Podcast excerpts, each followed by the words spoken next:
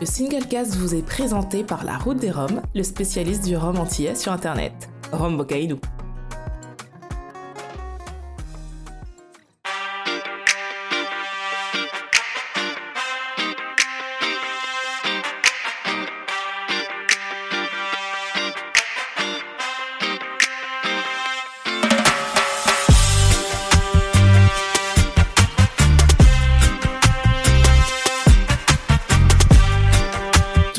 Écoutez le Single Cast, l'émission qui parle de Rome sans gueule de bois, et nous revoici donc pour une nouvelle émission après euh, presque un mois d'absence euh, à cause de maladies diverses, euh, etc. Ça a été un peu compliqué de se synchroniser, mais nous sommes en direct donc ce soir sur Facebook et puis bien sûr pour ceux qui nous écoutent en streaming éventuellement ce week-end sur toutes les plateformes possibles et imaginables. Je suis en compagnie de notre cher Laurent, alias l'homme à la poussette. Bonsoir Laurent. Salut.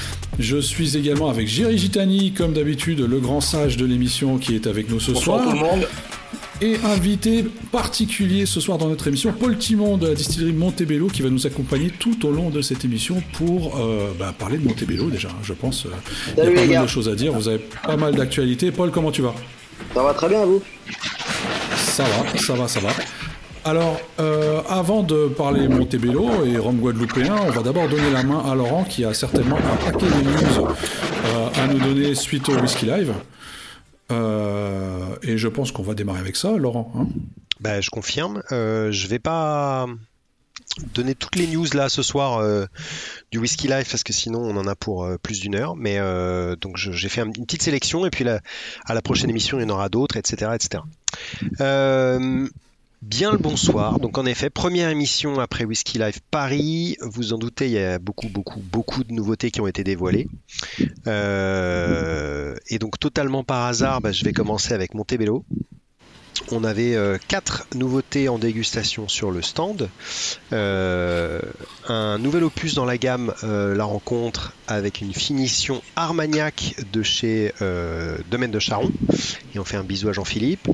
Euh, un 3 ans brut de fût et puis euh, les, les Zenga euh, Black et Gold Edition que j'avais déjà évoqué il y a quelques semaines, donc je m'attarde pas dessus. Maintenant, la longue liste des sélections la maison du whisky pour leur catalogue New Vibrations, c'est parti. Papa Rouillot avec un élevé sous bois nommé Vibration, c'est original pour le euh, catalogue Vibration. Shalong Bay et un autre rhum euh, ambré, mais euh, cette fois-ci qui est un ex Sochu, euh, single cask, donc Sochu, le- le- l'eau de vie japonaise.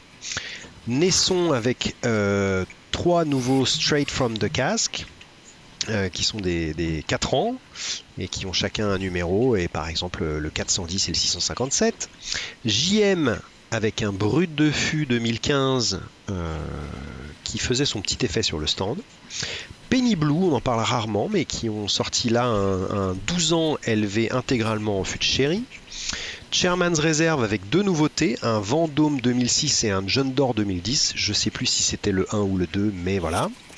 Takamaka, euh, qui sort de 2019 dans une série appelée euh, Le Clos et qui sont assez euh, originaux euh, aromatiquement parlant. Isotier qui propose l'audacieux, un rhum agricole de 15 ans et l'aventurier, un mélasse de 13 ans. Tous deux proposés en deux versions, full proof et réduit, mais quand même à 58%.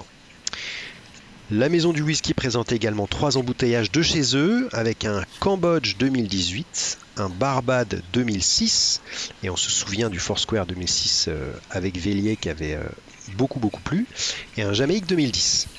Et on reste en Jamaïque puisque ce sont trois bouteilles de chez Plantation qui voient le jour, un blend New Yarmouth Worthy Park 2010, chose assez originale, un Long Pond 2010 et un Hamden 2008.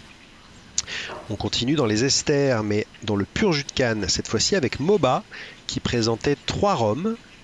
Le, je ne sais pas si mon accent va être super, mais le Umbila, qui est un vieillissement en ex-fût de Bourbon, le Umganu, un vieillissement en ex-fût de Marula Brandy, me demandez pas, je ne sais pas ce que c'est, et le Indlovu, qui a euh, bénéficié d'une double maturation.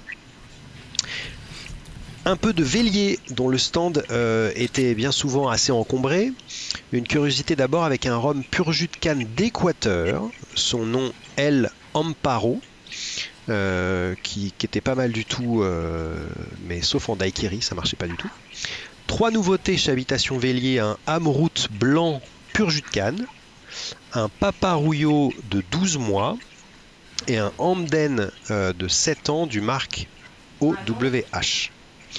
Et puis ce sont aussi deux nouveaux papalins qui nous attendaient, un Haïti 6 ans et un Réunion 10 ans. Une nouvelle référence dans la gamme National Rums of Jamaica, qui est un Cambridge STCE 2005 donc euh, Long Pond. Les clairins vieux prennent de l'âge puisque le compte 8 est atteint chez, euh, pour Vaval et Casimir. Et les deux vieillissements se sont, ont été faits en ex-fût de whisky euh, écossais de chez Benriach ou Benriach pour les puristes. Et puis bien sûr Caroni, euh, trois Paradise étaient annoncés sur le catalogue, euh, mais finalement je crois que c'est seulement deux qui ont été ouverts sur le salon, un 94 et un 96. Il fallait être au bon endroit au bon moment euh, pour les déguster, ce qui n'a pas été mon cas. Et puis après avoir débuté par un non-hasard et Montebello, finissons de la même manière avec un autre non-hasard, la Confrérie du Rhum, un petit groupe Facebook francophone d'amateurs d'eau de Vitcan, fête ses 10 ans à nouveau, j'ai envie de dire, puisque c'est pas la première bouteille euh, qui est là pour célébrer cet anniversaire, avec une nouvelle collaboration. Et c'est un Maison Lamonie 4 ans qui a été sélectionné. Et du coup, bah, euh, je laisse euh, les deux intéressés nous en dire plus s'ils le souhaitent. Hein. Alors, avant, avant d'en dire plus, juste pour préciser, le Maroula, euh, T'as regardé Par rapport à Moba, mais bien sûr, j'ai regardé. C'est la noix du fruit en fait de l'arbre éléphant. Et d'ailleurs, on fait une liqueur, l'amaroula, d'ailleurs que pas mal de gens qu'on trouve un peu partout, bah, c'est fait à, partir de ce fruit-là. Voilà. voilà. Euh, et donc concernant la, la, la, cuvée Lamonie, euh, oui, Jerry, dis-nous un peu plus, tu es plus impliqué euh, que moi dans ce projet. Ah, bah, puisque c'était 70, 70 ans, donc voilà. Ouais, mais vous n'avez pas fêté mes 70 ans tous les deux mois. Bah si, apparemment. Euh, jusqu'au 80. Jusqu'au 80. Ah merde. Non, non, mais je, non, c'est, euh, je, ne peux pas en dire plus puisque le lancement c'est, jeudi, donc il faut pas que je dévoile tout. Bah, dans ce, dans ce cas-là, si vous voulez en savoir plus, oh non, dans ce cas-là, si, si, vous voulez en savoir plus, il faudra venir donc jeudi chez Christian Montaguer à partir de 18h30 pour découvrir cette cuvée en avant-première. Euh, cuvée qui sera par contre disponible, donc il y aura quelques bouteilles de disponibles sur place le jour jour J. Ensuite, il y a quelques bouteilles de disponibles également euh, à la distillerie en Martinique. Et sinon, le reste du stock sera disponible chez un certain nombre de cavistes partenaires à partir de la mi-novembre, par contre. Donc, juste un petit mot quand même pour dire, comme tu as dit que c'est un 4 ans, c'est un 4 ans, bon, euh, qu'on a réduit à 56 degrés. Hein. Et euh, ce que je voulais dire, c'est qu'il y a très peu de bouteilles en fait. C'est pas, c'est pas un single casque puisque c'est deux fûts qui ont été assemblés. Et euh, surtout, euh, c'est quand même assez exceptionnel dans la mesure où l'Ammonie et Trois-Rivières ne font plus de, de, collaboration. Donc voilà, c'est pour ça qu'on est assez fiers d'avoir pu, euh, pu obtenir ça. Le suspense est, intenable. On verra ça le jeudi. Le suspense est intenable. On donnera plus de détails jeudi. Très bien. En tout cas, merci Laurent pour ces news. Euh, et donc, on va retourner tout simplement à notre invité du jour, Paul Timon. Paul, euh, petite question d'abord avant de commencer, pour les gens qui ne te connaissent pas, est-ce que tu peux rapidement te présenter? D'ailleurs, Laurent nous a posé la question euh, avant, avant l'émission. Paul, on l'a vu débarquer chez Montebello comme ça du jour au lendemain. Mais avant ça, il faisait quoi? Je veux dire, Nous, Jerry et moi, on a eu l'occasion de te connaître avant, dans, ta vie précédente. Euh, mais est-ce que tu peux un peu nous expliquer tout ça, remettre tout ça en contexte pour les gens qui ne te connaissent pas, effectivement? Bien sûr. Euh, alors, donc, du coup, moi, je, je travaille chez Montebello depuis maintenant un petit peu moins de trois ans. Et en fait, j'ai toujours adoré le rhum. Ça fait un bout de temps que j'orbite un peu autour de cet univers. Euh, à la base, moi, je viens d'un parcours qui dans l'hôtellerie, donc la, la cuisine et le service. J'ai fait des spécialisations en tant que barman et aussi en tant que sommelier, parce que c'est un autre univers que j'adore, le vin. Et finalement, je suis parti à Londres bosser dans un bar tiki qui s'appelle le Lucky Cane, qui possède une micro-distillerie à l'étage de, euh, ce bar où on accueillait des gens pour faire des petites euh, présentations sur euh, le rhum, leur donner des masterclass assez profondes et leur donner la chance de distiller leur propre rhum. Enfin, redistiller leur propre rhum, un peu dans une manière de créer un gin. Euh, je suis parti de Londres parce que là-bas, je voulais partir voyager en Amérique du Sud. Euh, et finalement, en revenant à Londres en confinement, je me suis dit que c'était pas du tout pour moi. Et j'ai envoyé des CV dans l'intégralité des distilleries qui m'intéressaient, que ce soit la Barbade, la Jamaïque, euh, l'île Madère, euh, enfin partout, partout, partout. Et j'ai trouvé un boulot chez Montebello. Je suis allé là-bas il y a un peu moins de trois ans et j'y suis toujours. Et donc aujourd'hui, ton poste chez Montebello, c'est quoi? Comment tu le définirais Parce qu'on a l'impression que tu fais un peu tout en fait. Alors, c'est à peu près ça. Je suis un peu couteau suisse. C'est, euh, on est une petite distillerie familiale, donc on n'a pas un côté très structuré.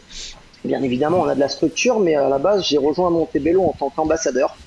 Donc tout simplement pour parler de la marque et la représenter. Et du fait d'avoir avant été barman et d'avoir aussi un, amour pour le rhum qui est bien plus grand que, le rhum agricole, on m'a donné la chance un jour de commencer à faire des assemblages. Et finalement, ça a bien plu. Donc, on m'a dit, bah écoute, tu fais ça bien, euh, tu vas continuer à, faire ça gentiment. Donc, maintenant, je suis co-responsable déchets. J'ai la tête dans les fûts quasiment tous les jours quand je suis en Guadeloupe et je participe à l'élaboration des, des, assemblages. Ok. Est-ce que ça répond à tes questions Ouais, ouais, du coup, c'est un peu con, mais le, le titre que tu as sur, la, on va aller sur, ta, sur ta description de poste ou ta fiche de paye, c'est quoi? Oula, il y a beaucoup de titres. À la base, il y a ambassadeur, euh, commercial et en même temps euh, co-responsable de chef. Ouais, d'accord. Ouais, ça fait un petit paquet de choses à faire, quoi. Le four et le tu moulin. t'ennuies pas. Ouais. C'est ça. Ok. Euh, alors, Montebello, on a vu ces derniers temps, a eu pas mal d'actualités, hein, je pense même de, de, depuis quelques temps maintenant, mais on va essayer vraiment de se restreindre sur euh, les actualités récentes, on va dire. Euh, par quoi commencer? Par, par, quoi commencer? Si ce n'est euh, bah, déjà toutes les, toutes les nouvelles cuvées qui sont sorties là depuis la rentrée. Hein, donc il y, en a, il y en a quand même eu pas mal. Il y a eu euh, les, les, deux nouveaux Zenga, entre autres. Ensuite, il y a eu les grands crus. Est-ce que tu peux nous en dire un peu plus justement?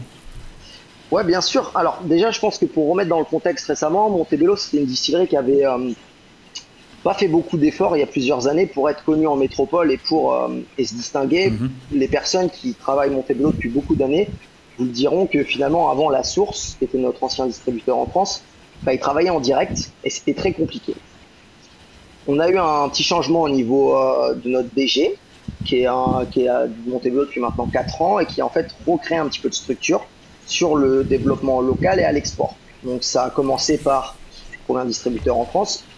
Ça a, euh, on a changé aussi l'identité graphique parce que les bouteilles de Montebello sur les vieux, ça commençait à faire pas mal d'années que ça n'avait pas bougé et enfin, personnellement moi elle commence à me piquer les yeux. Mmh. Euh, du coup on a, on a travaillé sur une nouvelle identité visuelle en gardant quand même les codes et retravaillé légèrement les assemblages sur notre gamme classique 368 et les blancs. Ensuite on s'est mis à se diversifier un peu plus récemment sur des nouvelles gammes avec la gamme La Rencontre qui est arrivée il y a à peu près un an de ça et aussi avec euh, la réédition de la gamme la Zenga et une autre gamme qui est la gamme des brutes de fût. Ça fait beaucoup de gammes pour, euh, pour commencer. Je sais pas où tu veux attaquer. Euh, comme tu veux, quand, quand démarrons par les Zenga, tiens. Donc, Donc en fait, le Zenga, c'est un, un, projet qui voulait mettre un petit clin d'œil à la culture locale, qui est les combats de coq. -hmm. Le Zenga, c'est un coq de combat traditionnel de Guadeloupe, qui est à la fois très puissant, parce qu'il est fait pour le combat, mais qui est à la fois euh, très élégant. Il a un très beau plumage de, avec des couleurs très euh, qui ressortent. Et du coup, l'idée c'était de créer. problèmes de connexion. Pardon, ouais. tu m'as Je suis là maintenant? Moi je t'ai. Oui, oui, c'est bon, c'est bon, c'est bon. Ouais. Et donc l'idée c'était de faire un rhum représentatif de Skog, donc à la fois puissant, élégant. Ça a commencé il y a trois ans avec un blanc mmh. à 60 degrés sur un millésime 2019 qui avait fait un an et dix mois de cube, et un vieux de 6 ans d'âge à 46 degrés. Euh, à la base, on on a fait, on a dû faire autour de 6000 bouteilles et ça avait très très bien fonctionné. Du coup, on a décidé de réitérer et on est sorti trois ans après la deuxième édition qui est le Black et le Gold. Donc là, on n'a pas, pas voulu faire un rhum vieux sur cette deuxième édition. On a préféré faire un ambré pour pouvoir sortir un nombre de bouteilles un peu plus grand et surtout, comme je l'ai dit, on a la gamme des brutes de fût. Du coup, ça, ça allait un peu à l'opposé, donc on a décidé de faire un ambré qui a un petit peu moins de deux ans, qui a vieilli dans des anciens fûts de Bourbon et des anciens fûts de rail, et de refaire un blanc, là sur un monovariétal en 100% canne noire. Les deux embouteillés à 60 degrés. Mmh. Le, donc Benoît a listé un peu les, nouveautés, tu les as reprises. Euh, et justement, ton, cette volonté de vouloir, euh, je sais pas si rajeunir, mais en tout cas donner un petit coup de, de, neuf à, la marque, à la distillerie.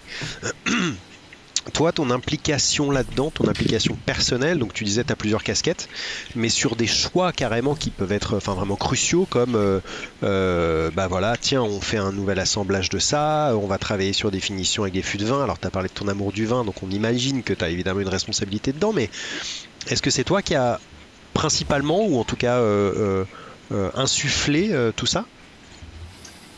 Non, moi quand je suis arrivé, la locomotive était déjà en marche on a notre euh, nouveau DG qui a décidé justement de commencer à travailler là-dessus, sur la refonte des packaging euh, et sur la standardisation un petit peu plus marquée des, assemblages. Parce qu'avant, mhm. sur nos 368, il y a une période où il y avait des millésimes qui étaient écrits dessus. Et en fait, il y a une période où c'était pas écrit, c'était des assemblages. Et euh, bah, du jour au lendemain, tu pouvais avoir un profil légèrement différent. Là, on a essayé de standardiser un petit peu plus les, les assemblages en faisant des blends plus conséquents pour qu'ils persiste dans le temps. Et en fait, sur nos nouveaux packaging, sur l'étiquette, c'est marqué l'année où l'assemblage a été fait. Donc là, on est toujours sur la 2022. On a fait un gros batch, ce qui permet que si jamais du jour au lendemain, vous goûtez deux Montebello 8 ans euh, et qu'il y a une légère différence organoleptique, vous savez que c'est parce que ça provient d'un assemblage légèrement différent. Donc sur la gamme classique, non, j'ai pas lancé grand chose. La Zenga existait déjà avant que j'arrive. Euh, la brute de fût, ça a été un échange un peu avec la direction. Par contre, la gamme, la rencontre, c'est mon petit bébé. Ils m'ont vraiment fait confiance là-dessus et j'ai eu 100% euh, carte blanche, que ça soit sur le, choix des, producteurs ou que ça soit sur euh, le choix des rangs qu'on mettait dedans et quand est-ce que je voulais les sortir des fûts. Dis-moi, tu parles beaucoup de ton nouveau DG, euh, on peut savoir qui c'est Samuel Serrol, c'était un ancien responsable technique chez Perlaba, qui a bossé, qui, qui, est Marie-Galantais qui a bossé quasiment toute sa vie, je pense, dans le Rhum et qui, euh, qui a été recruté par euh, la famille Marsol pour venir bosser chez Montebello et la développer. Alors dans la gamme, il y a deux, il y a deux, euh, je dirais deux cuvées dont tu, tu, ne parles pas et qui ont eu un gros succès. C'est les Bolokos, on n'en entend plus parler, et la Winch qui a eu un gros succès aussi. Qu'est-ce qui, qu'est-ce, qu'est-ce que ça devient tout ça?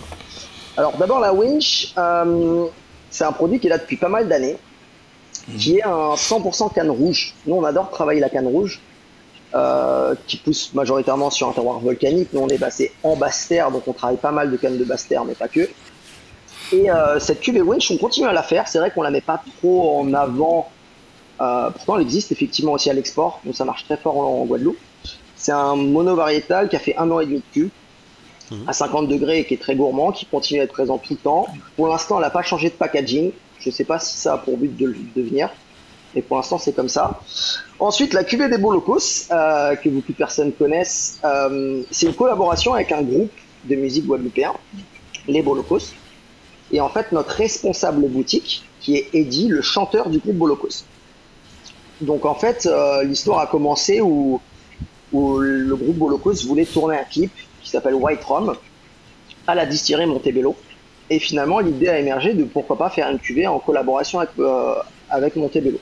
Donc là, c'est vraiment la cuvée Bolocos, c'est Bolocos qui choisit tout, que ce soit de leur packaging, de la sélection de la, de la cuve une fois distillée. Enfin, ça va même plus loin parce que c'est une collaboration avec un petit planteur. À savoir que la cuvée Bolocos, c'est un parcellaire. C'est le seul parcellaire de Montebello. Euh, c'est une petite parcelle de canne rouge qui provient derrière la distillerie. 100% coupé à la main et qui est travaillé un peu différemment et surtout bichonné plus longtemps en cuve dans des petites cuves. Eddie a décidé de faire uniquement 943 bouteilles, si je dis pas de bêtises. Et euh, le premier batch qui a dû sortir en 2019 ou 2021, je, je m'en boule les pinceaux, euh, avait pris un peu de temps avant de, de décoller, mais ça avait très bien marché. La 2 avait marché du feu de Dieu et la 3, c'est c'est plutôt euh, le, bureau des plaintes. quoi. C'est moi personnellement la Bolocos un mois avant, un mois après, j'ai mal au crâne tous les jours. Parce que, pas vu la 3. Hein. parce que c'est très compliqué à gérer sur des petits euh, nombres de bouteilles comme ça. Alors on a une question en ligne justement d'un auditeur qui nous demande à quand un Bolocos vieillit? Alors, euh, comme je le dis, la Bolocos c'est vraiment choisi et impacté par le groupe Bolocos. Donc personnellement, moi je suis pas tout le temps dans les filons, même si je parle avec Eddie. Pour l'instant, laisse-le finir ses 4 QV parce qu'ils sont quatre membres du groupe des Bolocos. Donc Ah. euh, ça avait déjà été décrit comme quoi il y aurait 4 QV Bolocos. Ok. Pour la suite, je peux pas en dire plus. Et en fait, l'idée quatre- surtout de la Bolocos, c'est que ils prennent leur temps. Ils veulent pas sortir des cuvées juste pour sortir des cuvées. La 3 devait sortir un petit peu plus tôt et finalement, il n'y avait pas de jus qui leur plaisait. Euh, Même si cette parcelle distillée évoluait pas comme ils voulaient, bah, ils ont continué à la laisser en cuve, ils ont continué à la bâtonner. Et, euh, et du coup, bah, c'est vraiment quand c'est prêt, c'est prêt. Ouais, donc pareil pour la quatrième, ça sortira quand ça sortira, quoi. Exactement. Comment comment t'expliques parce que tu disais que bon la 1 avait marché mais avait mis un tout petit peu de temps, la 2 avait marché dès le départ et la 3 euh, euh, en deux minutes il n'y en avait plus euh, et puis hop par contre toi t'avais gagné un sacré mal de tête. Qu'est-ce que comment t'expliques ce succès assez phénoménal? Enfin on, on voit souvent des gens qui recherchent cette bouteille. est-ce que c'est pour la collecte? Est-ce que c'est pour la boire? Est-ce que c'est pour la revendre? Est-ce que c'est C'est dû à la notoriété du groupe, peut-être? enfin, ouais ouais voilà. Bah, tu vois, quand tu me poses la question, est-ce que c'est pour la boire Je pense que la- le batch 1, 75% des bouteilles ont été ouvertes. Le batch 2, allez, 60-50% ont été ouverts. Le batch 3, je pense que moins de 30% ont été ouvertes. Là, je pense que le succès de cette, cette cuvée, c'est déjà de 1, la collaboration est cool. C'est un groupe Ouais. local, euh, ils, ils chantent autour du rhum, ils sont voilà, et, et ils ont décidé de créer une identité graphique propre à eux. Le, le packaging est super marrant. Mhm. Et surtout, le rhum est super bon. Le batch 1 avait, enfin, est magnifique. Euh, le batch 3, moi aussi, pareil, je suis fan. Le batch 2, c'est, je, le, je le classe en troisième, mais il est quand même super bon. Donc, la collab est marrante. Le jus est top. Et en plus, tu as une collection. Donc, tu le sais, plus il y a de, de bouteilles différentes dans la gamme, c'est comme les Pokémon, tu as envie de tous les attraper. Donc, euh, et en plus du fait que quand la 2 sort, la 1 est déjà en rupture, bah, ça commence à fouiller, ça en parle et il y a toute une émulation autour de ça. Donc, euh, donc je pense que c'est un peu pour tous ces critères que la Boloco ça a aussi bien fonctionné. Alors on a une question de Letty Mathieu euh, qui n'a rien à voir avec la Bolocos pour le coup. Euh, le changement de distributeur de la source à Diva, qu'a-t-il apporté? Alors ça, c'était un choix de la direction. Euh, Montebello, bah, vous avez dû comprendre, avait envie de commencer à se restructurer, de grandir. Et euh, on a changé de distributeur qui a permis d'avoir plus de force de frappe, je pense, sur la France et à l'export. Ouais, l'export, Ouais, parce peut-être essentiellement, ça doit être le. Ouais. Ouais, ouais. Parce qu'à travers notre distributeur actuel, ils nous ont aussi ouvert quelques pays comme le Japon récemment et, et d'autres territoires Mhm. aussi en Europe. Alors moi je voulais revenir sur euh, ce que tu appelles ton bébé justement, tous ces différents, euh, tous ces différents vieillissements en fût euh, euh, complètement dingue quelque part dans certains cas. Comment, comment est-ce que tu procèdes pour la sélection de avec qui tu souhaites avec qui tu souhaites collaborer? Euh, Est-ce que c'est des idées que tu as parce que tu connais les produits en amont et que tiens bah, je verrais bien un finish là-dedans Euh, ou est-ce que c'est des collaborations peut-être qui viennent de l'autre côté en- euh, par, par, par certaines maisons qui se rapprochent de Montebello? Enfin, ça se passe comment? En fait, déjà, sur la gamme La Rencontre, à savoir que l'intégralité euh, des échanges de fûts, pas des échanges de fûts, mais quand on récupère des fûts, tout se passe en direct. Mhm. Il n'y a pas de revendeurs de fûts qui vont mettre leurs pattes dedans. On travaille direct avec les distilleries ou les, euh, producteurs de vin. Je les appelle. En fait, la sélection se fait d'abord sur l'originalité du produit, euh, la qualité du produit et euh, la manière dont se distingue le producteur. Je te donne un exemple, on va, on va aller dans l'ordre. Les deux premières cuvées qu'on a sorties, c'est deux finishes en fût de produits bretons. Mhm. Pourquoi En fait, on a eu la route du Rhum qui a eu lieu euh, l'année dernière à Saint-Malo, donc la transatlantique Saint-Malo-Guadeloupe. Énormément de rhum, énormément de producteurs de rhum étaient présents à Saint-Malo, enfin des producteurs guadeloupéens étaient présents à Saint-Malo pour faire déguster leurs produits. Nous, on a réfléchi à comment on pouvait euh, se démarquer un petit peu des autres, parce qu'on n'a pas forcément eu les moyens d'être sponsor officiel, ça coûte très cher, on n'a pas, etc.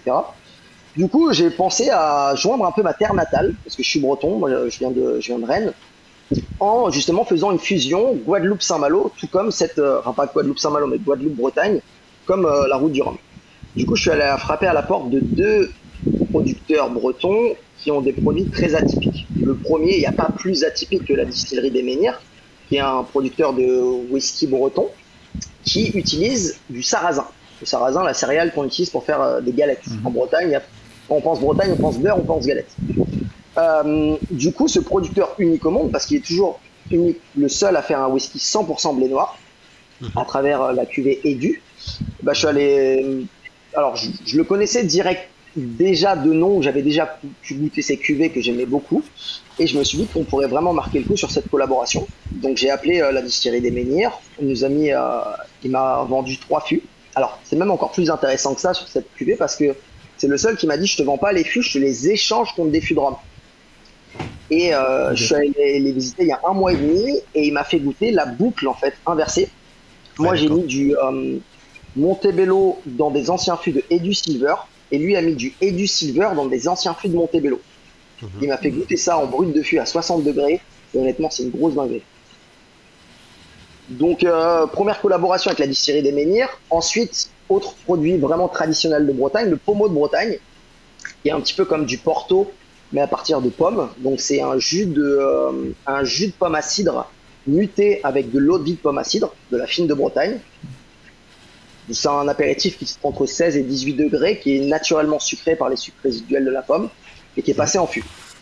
On a récupéré le même. euh, en fait, j'ai rempli ces, ces deux types de fûts différents à une semaine d'intervalle avec le même rhum de base, un millésime 2015 de 7 ans, pour vraiment montrer l'impact du finish dans le profil aromatique du rhum.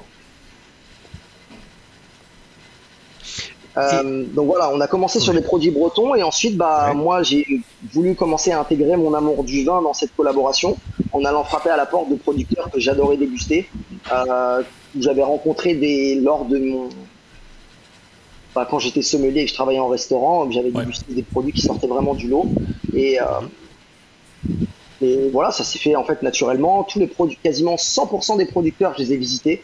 Euh, bah, pour donner l'exemple par exemple de François Carillon avec qui on a sorti deux cuvées, je suis allé le voir trois fois en Bourgogne. J'ai même fait une journée de vendange avec lui. Euh, il est venu nous voir en Guadeloupe pendant les vendanges. Il boit des petits ponches. Enfin, c'est vraiment une- ça va beaucoup plus loin qu'un simple échange de fûts, quoi. Est-ce que, est que le fait de les approcher a été plutôt facile ou est-ce qu'il y en a quand même quelques-uns qui ont été réticents? J'ai pris beaucoup de portes. Ouais, beaucoup, beaucoup Ouais. de portes, surtout dans le vin. Et c'est là où, où j'ai trouvé que les rencontres avec les producteurs ont été encore plus intéressantes. Bien évidemment, j'en parlerai après, mais cette gamme La Rencontre a aussi un petit côté filouterie pour entrer euh, dans les sélections de spiritueux des belles tables françaises. On en reviendra après. Mais du coup, j'ai tapé sur des belles appellations de vin d'entrée de jeu et des, enfin, des, des coups de cœur monstrueux que j'ai eu en vin. Et je me suis pris des portes, mais sales. Donc, euh, automatiquement, ça, ça a filtré un petit peu. Et par exemple, François Carillon, la première fois que je l'ai eu au téléphone, c'était tout de suite enfin, une, une rencontre magnifique parce qu'il était là, Ouah, magnifique, j'adore, je bois des petits ponches pendant les vendanges. euh, et d'entrée de jeu, bah tiens, je vais t'envoyer du vin, euh, tu vas m'envoyer du rhum. Et, et du coup, enfin, c'est c'est une vraie collaboration comme ça, quoi. J'imagine ça a que été ça, très tisse, dur. ça tisse des amitiés quelque part, ouais. et on tisse des amitiés. Euh, j'ai encore, j'ai encore passé un super moment à la distillerie des Ménières euh, il y a il y a deux mois de ça. Euh, enfin voilà, c'est c'est vraiment une collaboration où l'idée c'est ah, ben, pardon. excusez-moi euh, où euh, où on va rencontrer des personnes et on va pas juste échanger des fûts quoi. Mhm. J'imagine que si tu te prends euh, quelques quelques revers euh, et qu'après tu tombes sur un gars qui te dit euh, mais grave, je prends des petits ponches pendant les vendanges, ça doit faire du bien et ça doit ouais, ça doit faire plaisir ouais. Ah, clairement. Clairement, il y en a où trouver des fûts de pommeau, ça a été pas facile, mais je suis vraiment content de- d'avoir fini au Gorvélo parce que c'est pour moi un des meilleurs pommeaux de Bretagne. Euh, mais tu vois, j'ai commencé à taper sur des grosses appellations et la Ah ouais, ouais. première règle de cette collaboration, je leur parle du projet et je leur dis est-ce que ça vous intéresse de faire euh, de vous redonner une deuxième vie à vos fûts Surtout, est-ce que je peux utiliser votre nom et votre logo sur l'étiquette? S'ils me disent non, à partir de là, Ouais. fin de discussion. Je te donne un exemple, euh, un des vins les plus connus au monde, Château Pétrus à Bordeaux. Ils m'ont dit ouais, je veux bien te vendre des fûts, y a pas de souci. Par contre, mon nom t'oublie. J'ai dit bah ça m'intéresse pas, même si un fût de Pétrus ça va être incroyable, euh, bah laisse tomber quoi. Bah ouais, ouais. Alors, on a Letty qui nous pose la question à nouveau. Dans la gamme des rencontres, les fûts sont-ils vieillis en conteneur Pas tous. En fait, 99% de nos fûts sont, sont gardés dans des conteneurs métalliques. Euh, certaines des rencontres ont vieilli dans des conteneurs, d'autres en fait je me suis mis à créer des microchets un peu à droite à gauche parce que bah, déjà de 1 le conteneur il fait super chaud donc automatiquement le process va être un peu accéléré pour contrôler c'est un petit peu plus dur et surtout qu'à chaque fois que je vais dans les conteneurs euh, je suis trempé de sueur, je suis dégueulasse et que c'était aussi une histoire de pour être plus pratique. Du coup j'ai créé euh, dans le dépôt on avait un endroit où on gardait des, stocks de vieilles bouteilles qui commençaient à devenir de plus en plus faibles j'ai récupéré cette cage et j'ai mis mes fûts dedans pour pouvoir commencer à faire des tests. Donc, euh, whisky breton, pomo, ils étaient dedans. Euh, bah, quasiment tous sur ceux qui sont sortis, sauf sur le finish en fût de Pierre Jean Villa. Mais même si c'est pas du conteneur, je peux te garantir que dans le dépôt, il fait super chaud. Mmh. Alors justement, je voulais te poser cette question euh, concernant les chais, ça tombe bien. On a visité avec Benoît la distillerie il y a quelques années. Euh, c'était assez vieillot. On sent qu'en maintenant vous êtes en train de rénover euh, euh, pas mal. Est-ce qu'il y a un projet de, de, chai Parce que vous ne pouvez pas continuer avec ces, conteneurs. Pourquoi pas? Déjà économiquement, la part des anges elle est très élevée, donc vous perdez énormément de volume. Et puis, euh, on sait bien qu'il n'y a pas que les chais secs. Dans les chais humides, tu peux avoir de belles choses aussi. Donc, comment vous, pensez gérer ça? Est-ce qu'il y a un projet? Est-ce que. Voilà, quoi. Ah, effectivement, comme tu dis, économiquement, on n'est pas les plus intelligents. Euh, le comptable, il se tire les cheveux un petit peu quand il voit la part des anges et euh, surtout notre perte. Parce qu'au final, on, nous, on n'a pas un chèque qui est sec, on a un chèque qui est très humide au final. Parce que les conteneurs, ils sont pas si étanches que ça. Il y en a beaucoup qui sont rouillés on a beaucoup d'humidité qui se crée, surtout qu'on a une partie des chèques, des conteneurs qui sont posés en dessous de la rivière. Au-dessus, pardon. Donc, tu as la rivière qui passe en dessous. Euh, après, en fait, je pense que le profil Montebello au niveau gustatif vient beaucoup, beaucoup du fait qu'il est vieilli en conteneur. Le fait que, en fait, Alain Marsol, euh, le, père des deux frères qui dirige actuellement la distillerie, euh, a commencé à faire des expérimentations de vieillissement assez tôt et en fait a, de là créé des microchets en conteneurs. Il recevait des fûts dans des conteneurs. Il s'est dit au lieu de créer un bâtiment, bah je vais souder des, barres en métal dans les conteneurs. Je vais faire rouler des fûts. Je vais fermer mon conteneur. J'ai un fût. J'ai un, petit chai. J'ai besoin d'autres. J'en mets un autre à côté. Puis j'en mets au-dessus. Puis j'en mets à gauche. Puis j'en mets à droite. Et automatiquement, le chai a grandi doucement. Ça, comme tu le dis, économiquement, on n'est pas bon du tout parce que euh, on a une grosse part des anges et on a aussi un degré qui baisse drastiquement parce qu'on perd 2 degrés d'alcool par an. Ah, ça va vite. Mais ça, en fait, je pense que ça crée clairement notre profil du fait qu'on le sait, en fonction des degrés d'alcool, on va pas extraire les mêmes molécules dans le bois. Généralement, au-dessus de 60, on va extraire du tanin qui va donner un côté plus structurant. En dessous de 50, on va extraire la lignine qui va donner beaucoup d'élégance. Et en dessous de 50, on va extraire l'hémicellulose. Ça, cette hémicellulose va donner ce côté très huileux très gras, presque une sensation de sucrosité en bouche, que je trouve qu'on retrouve beaucoup dans nos assemblages de 8 ans et plus, même dans nos rhum plus vieux de 8 ans. Et du coup, ça donne une pâte Montebello. Donc même si, euh, même si on aurait envie d'être plus rentable et de pouvoir perdre un peu moins de part des anges, mine de rien, c'est ça qui fait le Montebello, et du coup, on va toujours avoir une colonne vertébrale autour de ces chais. Après, ouais, on a des projets de de chais un petit peu différents, secs. Bon, j'aimerais bien justement avoir des, euh, des, degrés qui se stabilisent et qui remontent. Euh, et aussi un chai qui est un petit peu plus accessible au niveau touristique et que ça nous présente un peu mieux. Après, on est en Guadeloupe, tous les projets prennent beaucoup de temps. Donc pour le moment, j'ai envie de te dire, on, est avec nos, on est avec nos conteneurs et ça se passe bien. Et du coup, par contre, vous auriez également le risque de peut-être changer le profil du produit finalement. Ouais, après, de toute façon, comme je t'ai dit, on garderait une colonne vertébrale autour de ces conteneurs et on ajouterait mhm. euh, de nouveaux. Soit, en fait, moi, ce que j'aimerais bien déjà, c'est des rhums relativement vieux. On a, on a un gros problème, c'est que nos degrés baissent beaucoup. Et on a du mal à sortir des rhums très vieux au degré. Encore récemment, là, on a mhm. sorti le deuxième batch de notre 10 ans brut de fût. Euh, il type naturellement un brut de fût à 45,1. C'est des bruts d'orfus pour enfants, ça. Mais, euh, mais c'est ça ce problème. Vu qu'on perd 2% par an, on a, euh, par exemple, les, quand on veut faire du, du, 10 ans et un peu plus, on enfute à 65 degrés. Ce 10 ans brut de fût a été enfuté à 65 degrés. 10 ans après, il tombe à 45. Mmh, mmh. Donc, euh, donc ouais, il y en a beaucoup qui. C'est vrai que c'est un marché un peu plus de niche, des, euh, des bruts de fût qui tartinent, mais euh, moi je suis fan de ça. Et justement, la, première chose que j'ai dit en arrivant à Montebello, je dis, elles sont où les watts? Où est-ce qu'on a un truc qui, secoue un peu? On m'a donné un truc à 45 degrés, on m'a dit, tiens, amuse-toi. On est encore un petit peu loin.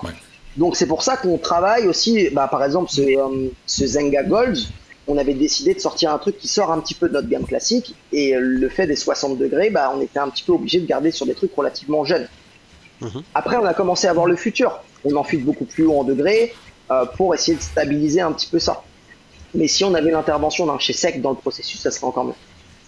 Ouais. Du coup, il y, a combien de fûts qui rentrent par euh, container? Dans un 20 pieds, on met 36 fûts. Dans un 40 pieds, on en met 76. En fait, il faut imaginer ton conteneur, il est euh, donc carré, enfin rectangulaire. On fait une croix. Et dans cette croix, en fait, en haut, en bas, enfin aux quatre coins de cette croix, on va faire des, rails de fer, en fait, comme un chemin de fer. Ouais. Donc, euh, on va dire une, cinquantaine en moyenne, enfin selon la taille des.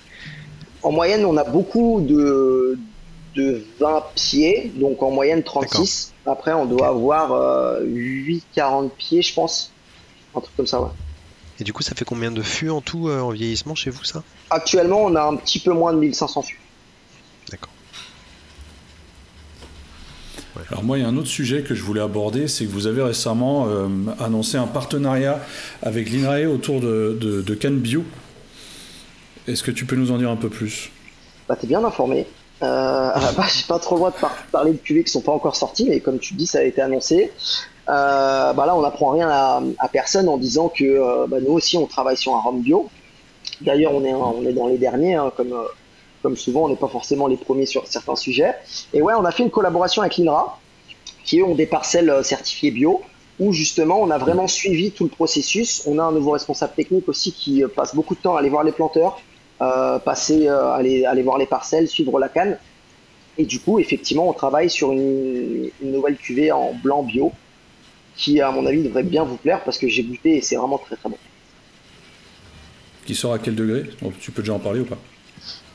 Suis pas sûr qu'on ait le degré final d'embouteillage. On a, on continue à le travailler en cuve. Euh, il sera réduit, mais euh, on continue à faire des tests. Pour l'instant, on le brusse pas trop. On continue à le brasser un petit peu, et ensuite on va faire des tests gentiment, à voir quel est le degré le plus propice à, son embouteillage, qui soit à la fois accessible au grand public, mais qui soit à la fois très, satisfaisant pour le palais des, des gens qui aiment des trucs un peu plus costauds si vous l'avez distillé aussi bien que celui de, de Païen, Marie-Louise, je, je, je, suis partant pour le. bah écoute, normalement, je tu devrais pas être déçu. Marie-Louise, c'est une collaboration qu'on a fait où, euh, là, c'est Anna qui est venue et qui a. En fait, on a vraiment donné les clés de la distillerie pendant une semaine où, euh, où Païen a des, en fait, a des parcelles de cannes bleues bio qui sont, qui sont incroyables en grande terre et. Euh, et du coup euh, on lui a donné les clés de la distillerie. Alors il n'y a pas beaucoup qui le feront et il a vraiment travaillé ses fermentations à part, sa distillation à part et ça a donné un profil atypique à Marie-Louise. Hmm. Euh, un autre partenariat, rien à voir, plutôt hallucinant, ou du moins moi que j'ai trouvé euh, très intéressant aussi, c'est l'aventure avec Alchimie. Ouais. L'horlogerie. D'où est venue l'idée? C'était une idée à toi? C'est pas une idée à moi. J'ai pas mal participé dans la boucle dès le début. Euh, l'idée, c'est que euh, bah, Alchemy, c'est une, euh, une, marque d'horlogerie créée par deux Guadeloupéens. Et en fait, bon, ils font faire des montres en Suisse et ils ont, ils ont un travail qui est très intéressant et surtout un nouveau brevet qui, est top. Et en fait, bah, mine de rien, entre l'horlogerie et le rhum, on a des, points communs entre bah, le choix des matières premières, entre tout ce savoir-faire dans la réalisation d'un produit et surtout bah, le temps euh, que le rhum prend pour évoluer et progresser. Donc euh, c'est devenu un peu en croisée. Euh, je sais plus exactement comment a émergé l'idée, mais, euh, mais du coup c'est une collaboration qu'on fait et on va, on va vous en montrer plus dans le futur. Comme les montres et comme le rhum, ça prend du temps, donc faut pas trop se presser dessus, mais on a un beau projet pour vous. Bah, justement, je me suis posé la question. Alors, dans le rhum, je pense pas qu'il y ait déjà eu de collaboration avec euh, des, maisons horlogères ou des montres. Euh, je pense que ça a été le cas dans le cognac par le passé. Enfin, il y, a eu, y a eu des collaborations plutôt intéressantes où euh, on avait des montres, par exemple, dans lesquelles on avait une goutte du plus vieux cognac au monde ou un truc comme ça. Ouais, il y a, eu ce genre d'histoire il y a quelques années, je me semble. Je crois qu'il y avait eu un truc aussi fait dans le rhum. je me demande si c'était pas de Il y avait ça dans le rhum aussi? Je crois que c'était. Alors, ils avaient mis un des plus vieux rhums du monde, genre un, rhum de la Barbade de 1700 quelque chose. Et pareil, ils avaient oui, qu'ils avaient retrouvé dans la vieille maison. Euh, ouais, ouais, ouais. Et euh, ouais, je me rappelle avoir entendu parler de ça, mais ça fait longtemps, j'avais, j'avais oublié. Ouais, ouais. Et où, à l'intérieur, il y avait une bulle, en fait, une bulle de verre qui contenait une goutte de, de, de ce rhum-là et qui était derrière le cadran de la montre. En fait, c'était, c'était un truc assez hallucinant. Et ça m'avait, ça m'avait rappelé ça en fait. Mais à part ça, c'est, vrai que c'est le, genre de partenariat euh, un peu, un peu hors norme. Alors, euh, du coup, euh, on remarque quand même que vous avez pas mal de projets en cours actuellement. Hein. je veux dire, il y, a pas mal de choses euh, qui arrivent, ce qui est plutôt bien parce que, comme tu le disais en, début d'émission, voilà, ça, dormait un peu sur ses lauriers et puis euh, du jour au lendemain, bon bah boum, voilà, on change tout. Et puis on a l'impression que Montebello actuellement est sur tous les fronts. On vous voit sur tous les salons, on vous voit à tous les événements. toi, déjà, tu es présent absolument partout. pour les gens qui te suivent sur les réseaux sociaux, il y a pas mal de dégustations. On t'a vu dans des dégustations de cigares qui étaient plus qui étaient très intéressantes également. Euh, pour l'instant, Montebello est vraiment présent partout. Est-ce que c'est une dynamique souhaitée ou est-ce que finalement c'est juste le fruit du hasard qui fait que bon bah tiens on a la possibilité d'être là, euh, on y va et puis on voit ce que ça donne? Bah, je pense qu'il y a pas mal de il y a pas mal de critères en fait à la base déjà comme on l'a dit euh, plusieurs fois il y a une, idée de dynamisme qui provient de la direction Mhm. Ensuite, on a une distillerie qui a pas forcément énormément de budget. Et donc, du coup, on a réfléchi à, en fait, surtout aussi un gros coup du dynamisme provient de notre ancien directeur commercial, Alexis Boucher, qui maintenant euh, travaille plus chez nous, et qui en fait a justement essayé de créer énormément de dynamisme avec les peu de budget qu'on a. Et comment tu peux faire pour faire parler de toi sans trop euh, mettre la main à la poche? Bah, C'est de faire des collaborations et faire en sorte qu'on parle de toi dans d'autres fronts. Donc c'est pour ça que euh, cette collaboration avec Alchimie, pareil, c'est Alexis qui a bossé sur le projet. Euh, les collaborations avec les vignerons, ça c'était plutôt mon idée pour essayer de rentrer dans un nouveau secteur, on n'était pas présent. Et, euh, et voilà, l'idée c'est une fois de plus de, euh, on parle de toi sans, enfin le, un peu partout, sans, sans mmh. trop bah, mmh. payer des articles, sans trop faire des choses. Les salons, on, on se force à le faire, même si c'est un gros gros budget. Euh, cette année, on a encore fait Rumfest et Whisky Live. Euh, on s'est pas attardé sur les autres parce qu'on n'avait pas assez de budget pour faire tout le reste. Mais euh, pour nous, c'est mhm. super important. Justement, en France, on a tellement de concurrence et il y a tellement de producteurs exceptionnels. Et enfin, même moi, hein, je, suis, je, suis, un gros buveur de non agricoles. Je suis, enfin, y a, je, quand aujourd'hui tu vas dans des magasins spécialisés comme Christian de Montaguer, Excellence Rhum, il y a une quantité astronomique de rhum. Donc pour que euh, bah, les gens puissent te, déguster, pour parler avec un producteur, bah, il faut être là, tout simplement, il n'y a, pas, a pas de secret. Est-ce que... Oui, vas-y, vas-y, Est-ce que euh, Benoît le soulignait, plein de projets, des nouvelles cuvées, des nouvelles gammes, des nouvelles séries, euh, des partenariats, etc. Est-ce qu'il n'y a pas un, danger relatif, on va dire, qu'on qu'on peut voir depuis quelques années, à savoir que certaines marques qui justement euh, euh, essayent comme ça de, balancer plein de nouveautés, euh, est-ce qu'à un moment on s'enferme pas dans un rythme un peu impossible à tenir? Non, je vois ce que tu veux dire. Même moi, tu vois, quand, quand là j'ai beaucoup tourné en France récemment et j'ai fait déguster toute la gamme, quand tu fais une déguste, tu te rends compte qu'il y a plusieurs bouteilles différentes, qu'il y a plusieurs noms de cuvées différentes, et que ça part un peu dans tous les sens. Montebello, avant, enfin, il y, a, plusieurs années, ça partait encore plus dans tous les sens. On avait plein de bouteilles différentes, on avait plein de noms de cuvées différentes, et là, il y a vraiment une idée de restructuration. Actuellement, du coup, on va avoir la gamme classique, 368. On a la gamme des brutes de fût qu'on a créée, en fait, où on garde des identités graphiques de la gamme 368 avec une bouteille différente, la bouteille brute de fût avec un canister et les mêmes codes couleurs que bah, le 3 c'est le rouge, le 6 c'est le bleu et le, le, 8 c'est le noir. Mhm. La gamme classique, la gamme des brutes dessus. Ensuite, on a la gamme des Zenga qui est éphémère en fonction des quantités. Mhm. Et on a la gamme La Rencontre où là, bah, on, est, on fait des expérimentations un petit peu plus foufou sur des éditions encore plus limitées. Mais l'idée, c'est de s'en tenir à ça. en dehors Mhm. d'une cuvée bio qui va rentrer dans une gamme, vous allez comprendre quand ça va arriver. Mais, euh, mais l'idée, voilà, c'est d'essayer de un peu calmer aussi sur la, la gamme, les bouteilles, structurer, les, euh, structurer ça. Et ensuite, sur les, collaborations, là, t'en vois beaucoup. La collaboration avec l'INRA, c'est sur la sortie d'un rhum. La collection avec Alchimie, bah, c'est un, un projet qu'on travaille depuis pas mal d'années. Euh, on va Ah, un les peu se calmer quand même. sûr, ouais. Parce que je, je suis d'accord avec toi, Laurent. euh, des fois, trop, c'est trop. Ouais, et après, ça crée une. C'est-à-dire que maintenant, ça, ça- ça va servir à vous faire connaître davantage, Ouais. et puis après, vous allez peut-être vous stabiliser une fois que la, la notoriété euh, sera là. Et je, Exactement. Ouais, alors j'espère parce que c'est vrai que a- après il y a pour moi un, un des une des potentielles répercussions que je vois, c'est que ça crée euh, chez le consommateur, chez le- le- l'amateur, euh, ce besoin de nouveauté, cette attente de euh, bon alors l'année dernière on a vu quatre nouvelles cuvées dans la rencontre, on a vu le brut de fût en trois ans, on a vu deux Zenga, la refonte de bon alors là on est six mois plus tard, qu'est-ce qu'il y a quoi? Alors que bon bah faut un peu de temps, euh, faut que les choses se fassent. Après, après c'est vrai qu'au niveau du public, il y a, il y a ça aujourd'hui aussi hein, qui joue beaucoup. C'est-à-dire que de manière générale, pas que chez Montebello, il y a tellement de choses qui sortent. Je veux dire, Laurent, tu es bien placé pour le savoir. Il y, a, il y a- il y a tellement de choses qui sortent et on a l'impression que ça va de plus en plus vite. C'est-à-dire qu'aujourd'hui, il n'y a, pas, euh, il y a pas une année. Tu peux pas te permettre de rien sortir pendant un an. De pas sortir une nouveauté pendant un an. Si tu le fais, euh, ta marque, en, en- en termes de notoriété, bon, bah, elle va redescendre. Tu vas sur un salon, les gens vont, vont passer ton stand sans même s'y arrêter. C'est euh, quelque chose d'assez affolant et donc du coup les marques se doivent à chaque fois d'être à la, à, à- à la recherche de nouveautés, de devoir juste pour rester dans l'actualité en fait. Euh, ce C'est vrai que c'est un peu le cas. C'est un peu le cas pour tout le monde, comme tu dis, euh, notamment sur le marché français. hein. Fran- Oui, Ouais. oui, bien sûr. Alors, on voit qu'il y a des très grosses marques qui, qui, qui, qui ont passé cette stratégie-là et qui ont la- une stratégie un peu bulldozer et qui, Mhm. et qui vendent beaucoup plus que les autres en fait, parce qu'ils sont sur un marché international. Mhm. hein. Donc effectivement, ça dépend de la taille de la distillerie, ça dépend de, de, de la stratégie euh, en termes de, de marché. Quoi.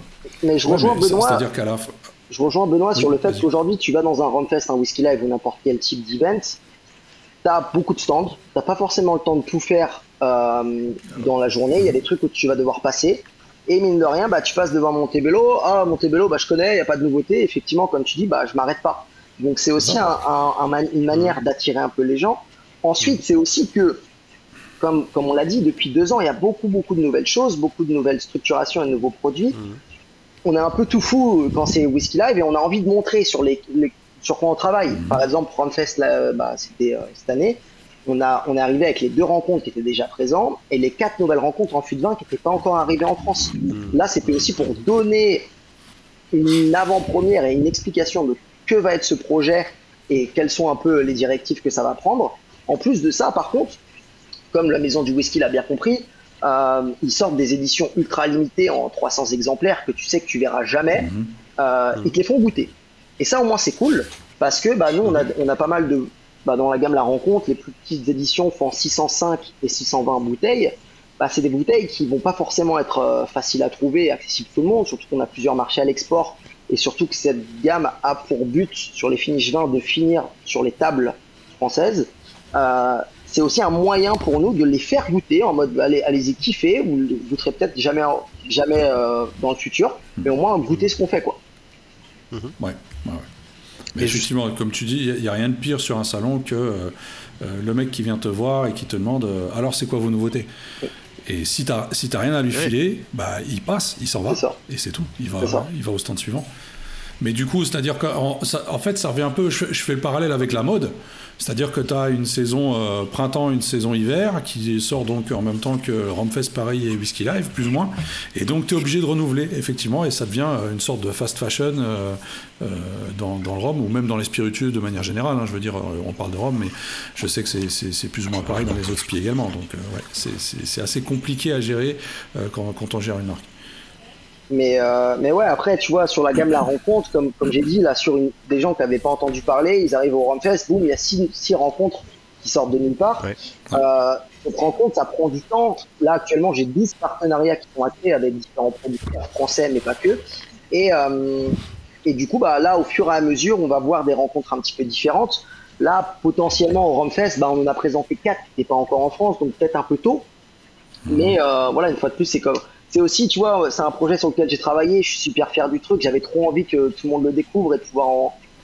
Bah, en plus, il n'y a personne techniquement qui pourrait aussi bien en parler que moi parce que c'est mon petit bébé, donc j'avais vraiment envie d'être présent en salon et de le, de le faire découvrir. Est-ce que tu n'as pas peur qu'à un moment donné, on, on, on, vous n'arriviez plus à suivre le rythme, tout simplement parce que faire vieillir des spiritueux, ça prend du temps. Or, tu as en quelque sorte euh, le délai forcé de tous les six mois, il faut sortir un truc. Je pense qu'on va pas s'obliger à faire ça pour automatiquement suivre les six mois dans les sorties.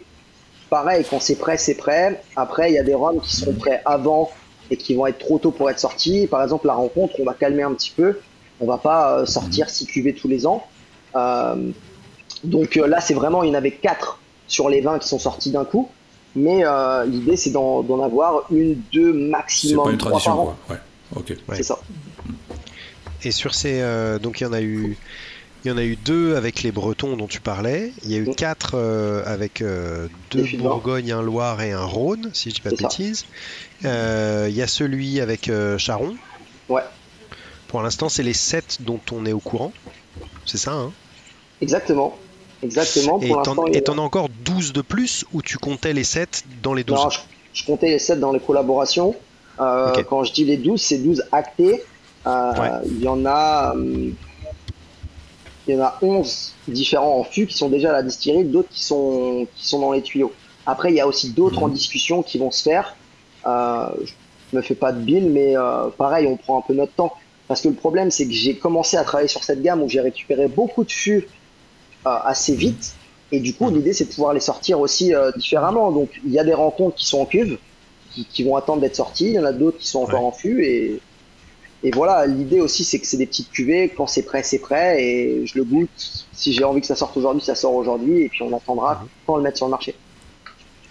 Alors, Comment- les sets qui sont sortis jusqu'à maintenant euh, ont été faits en collaboration avec des maisons françaises. Est-ce que ça va être le cas pour toutes ou est-ce qu'il y aura peut-être des collaborations avec des maisons étrangères? Non, il y a une collaboration qui va faire très mal euh, avec une euh, avec un, un producteur étranger que, euh, que autour de enfin autour de Dans le vin toujours ou, ou- ou pas forcément? Non, parce qu'on fait pas que du vin, on fait du spiritueux aussi.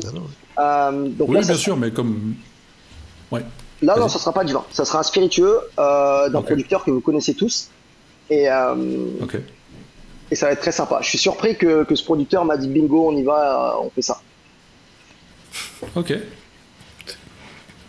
Un Il est en écossais Écosse, non Non, c'est pas écossais et non, je, euh, je ne vous dirai pas en amont. Euh, je, Un je vais- indice, un indice, quelque chose. Non, rien. Ouais. La matière première, le pays, un truc. Un, un truc, quoi, je sais Alors, pas. pays, je peux pas le dire, ça sera trop facile. Euh, On parle beaucoup de l'Asie en ce moment. euh, non, alors là, le bilan carbone, ça va être compliqué de ramener des fûts, euh, juste euh, des petites quantités. Euh, non, c'est c'est une collaboration avec une maison de robe. Je n'en dirai pas plus. Ok. Bon. Alors dis-moi, tout ça, c'est ça c'est la vitrine. Là, on parle de la vitrine, mais les- la, la gamme classique, notamment les blancs classiques, est-ce que ça, cette vitrine, ce- tout le travail que, que tu fais là, est-ce que ça a un impact sur la consommation locale, euh, sur la gamme classique des blancs par exemple, ou des, des, des 3, 6, 8 ans? Est-ce que tu sens que ça vous aide localement à, à- à- à élargir votre public, euh, vos euh, votre cible localement Sur la gamme 368, ouais. Sur les blancs, un petit peu. Je peux pas te dire pour sûr sur les blancs. En fait, on a un, groupe, le club Rome Guadeloupe, qui est super actif en Guadeloupe et euh, avec lequel on fait pas mal d'événements. Et, euh, et eux, justement, ont, euh, bah, sont toujours curieux de découvrir de nouveaux produits, euh, de venir à la distillerie. Et du coup, on- quand on fait des events, bah, bien évidemment, on sort aussi notre gamme classique. Pour moi, une masterclass, quand on fait des events Club Rome Guadeloupe, on commence toujours par un petit punch.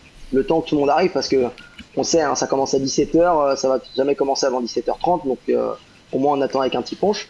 Et, euh, et le fait d'avoir, bah, de parler de nous, d'être présent sur le terrain, sortir des nouveautés, automatiquement, bah, les gens, on entend parler, du coup veulent le consommer, et aussi bah, les cavistes, on, est, on travaille très bien avec eux, et automatiquement, bah, quand on sort des produits qui, qui fonctionnent chez eux, et bah, ils ont envie de travailler plus notre gamme et de la mettre plus en avant. Et nous, notre distribution en Guadeloupe est faite en direct. Et on la fait très bien, donc automatiquement, bah, les cavistes nous voient souvent, on- et automatiquement, ils ont envie de vendre nos produits. Mhm. D'accord. Ok. Le, je, reviens et puis peut-être après on s'en récarte, mais les fûts de vin que tu as réussi à, choper, euh, comment ça se passe pour le, le, transport, pour qu'il reste en bon état euh, Ça fait loin quand même. Ouais, on travaille, avec des, on travaille avec des producteurs qui ont une hygiène impeccable. Euh, en fait, je donne un, je vais dire, je donne un cahier des charges, même si c'est pas un cahier des charges, mais en fait, quand euh, donc on, se prépare sur le soutirage, ils me disent voilà, je vais mettre ce vin en, je vais soutirer ce fût euh, autour de cette date. Euh, je leur demande de très bien le nettoyer, de le rincer, nettoyage à la vapeur. Si possible aussi, il y a des lampes UV en fait que tu mets dedans qui vont détruire toutes les bactéries présentes. Laisser sécher, fermer, filmer. Le jour où, où il est prêt, j'envoie mon transporteur. Il les met sur une palette, mon transporteur l'envoie. Certains des fûts viennent en avion, très peu. Certaines viennent en bateau. Et automatiquement, ça, ça rajoute un coût monstrueux sur, euh, sur la. Enfin, monstrueux. Ça rajoute quand même un coût sur le, le produit final parce que quand nous, on importe des fûts, on achète des 40 pieds remplis de fûts de Bourbon. En moyenne, je crois que c'est 240 fûts de Bourbon dans un 40 pieds. Euh, là, le transport, ça dépend d'où ça part, mais c'est à peu près 4000, 4500 euros. Là, sur par exemple les fûts de Carillon, deux palettes, ça nous a coûté à peu près 2000 euros sur quatre fûts. Donc automatiquement, ça impacte plus. Donc, euh, donc ouais, c'est des petites cuvées qui n'ont pas pour but d'être économiques et d'aller chercher dans les bas prix. Mais, euh, mais oui, c'est un, point qui est très important, l'hygiène, parce que dans les spiritueux, tu n'as pas trop de chance que ton fût parte en vinaigre. Sur le vin, c'est plus compliqué. Jusqu'à présent, sur euh, une, quarantaine de fûts de vin que j'ai reçus, il y en a, il y en a deux où j'ai eu un problème. Et du mhm. coup, bah, on les a gardés en déco. Ouais, mais plus que le vinaigre, enfin du coup c'est pour éviter ce problème-là, mais le nombre de, spiritueux où il y a un passage dans des fûts de vin et il y a un côté soufré, euh, enfin il y en a quand même, c'est très récurrent quoi. Et tout spiritueux confondu qui utilise des fûts de vin, euh, du coup passe pas ce besoin-là. Tu parlais d'autres techniques euh, pour t'assurer qu'il n'y ait pas de, il pas de souci quoi. Ah c'est pas pas besoin, c'est interdiction totale le soufre et le rhum et les spiritueux ne fonctionnent pas du tout. C'est pour ça que d'ailleurs, quand on fait du cognac, on cherche une acidité pour éviter d'ajouter du, du, soufre. Euh, beaucoup de producteurs de vin continuent à utiliser du soufre. Déjà, on essaie de choisir des producteurs qui vont pas tabasser énormément leur, leur, euh, leur vin en soufre. Ça, généralement, vu que c'est des petits producteurs, ça marche bien. Et euh, en fait, il y a une technique qui est très courante une fois qu'on a vidé les fûts, ce qu'on appelle le méchage. On va brûler C'est ce à quoi je pensais plutôt. Moi, c'est, je leur dis direct, surtout pas de méchage.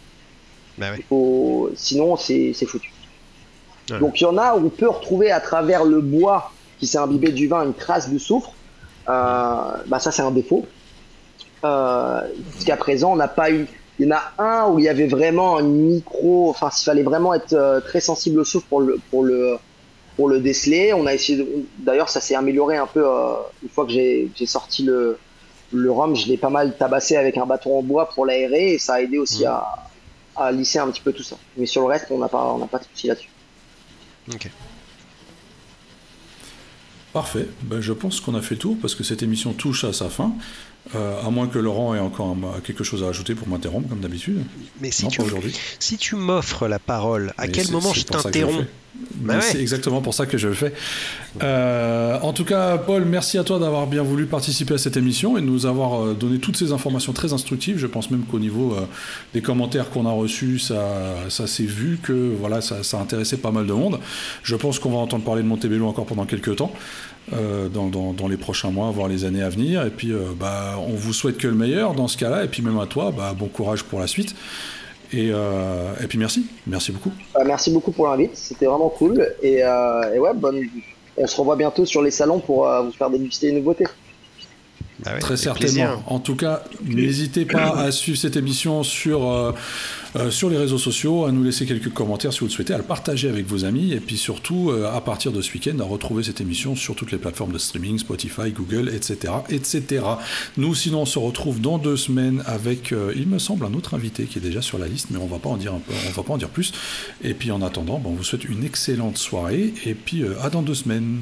Merci, au revoir. À bientôt. Au revoir. Salut Paul. Salut. Salut.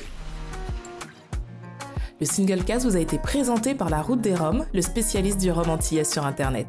Rome Bocaïdou.